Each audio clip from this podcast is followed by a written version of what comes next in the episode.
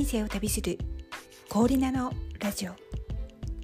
この番組は50代の私氷菜がお休み前のあなたをゆったりとした眠りへとお誘いする番組です。こんばんは。今日は2日連続で録音をしております、えー、昨日の、えー、終わり頃に、えー、いきなり力技で終了してしまったので反省をしつつ、えー、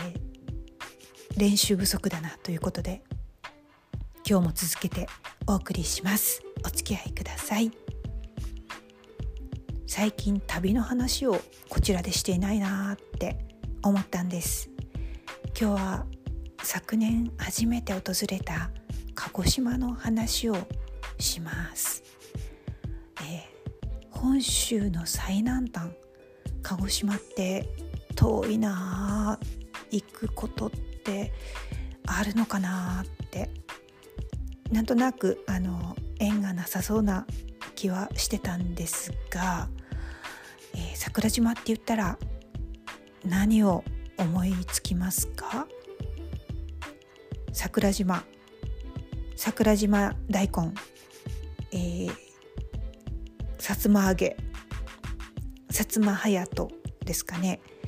薩摩隼人ってあの鹿児島出身の方のことを総じて言うんでしょうかね勇ましいとかまあちょっとあの喧嘩っ早いとかそういうあの勇ましい武士男性そういうことなんでしょうかね。あの私は鹿児島の名物は絶対白熊だと思います。えっと去年行った理由の一つなんですけど、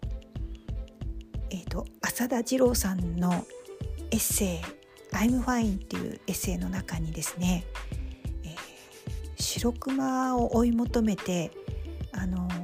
奔走する話がとても面白くてですねえー、こんなこんなあの大作家先生をですね心惑わす食べ物って一体何なんだって思ったんです。それでまあ文章力が素晴らしいので引き込まれちゃったっていうのが簡単な理由なんですけど一回食べてみたいって思ったんですよね。でまあいろいろあって去年あの鹿児島に初めて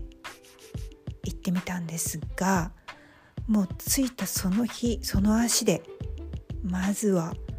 浅田次郎さんが目指したという、えー、繁華街の中に、えーと、あるんですけど天文館っていうエリアの中に無邪気というお店があってそこの白熊並んで食べました。そこの白熊のなんて美味しかったことか。練乳味のふんわりかき氷の中にあのいろいろトッピングしてあるんですよ。ご存知の方も多いと思うんですけどまあフルーツですとかカラフルゼリーとかお豆とか見た目も可愛いしそれに白くまちゃんの形を模してあってこちらをキュンと見つめているんです。かわいいってガブッと食べちゃったんですけど本当にすぐペロリって食べちゃったんですけど本当に口に入れるとかき氷がふんわりと溶けて思ってるより甘くない優しい甘さで練乳の優しい甘い口どけが優しくこれはまさしくああ幸せ。コンビニで売ってる白熊とは全然違うと思って、えー、2日間の旅程の中でですねえ場所を変え品を変え4回ほど白熊を食べました。えっ、と結構無茶しますよね。あのやっぱりいろいろ食べたけど無邪気というお店の白熊が一番やっぱり美味しいということでえっ、ー、と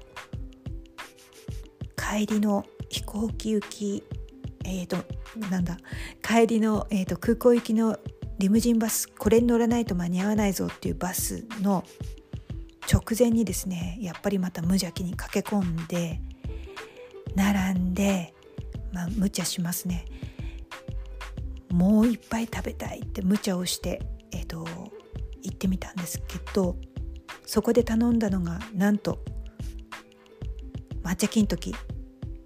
なぜ白熊行かない？なぜ抹茶金時行った？自分でもあの時の自分の行動は狂ってたなって思うんですけどあの白熊がこんなに美味しいんだから他のメニューのものも美味しいに違いないというですねあの下船な欲を出してしまったわけなんですね。答えとしてはやっぱり白熊が美味しいと改めて思ったけどもう時間切れもう一杯すいません白熊おかわりお願いしますと言えなくてですね。ちょっと気持ちを残しながら鹿児島を後にしたということがございます、えー、私は今鹿児島の魅力を語ろうと思ってたんですが白熊のことをほとんど喋ってます、えー、また鹿児島に行くことが叶うのであればまずは真っ先に無邪気に行って本物の白熊を食べたいって思っています。あの鹿児島の名誉のために言っておくととんかつがものすごく美味しかったんです。あのしゃぶしゃぶも美味しかったし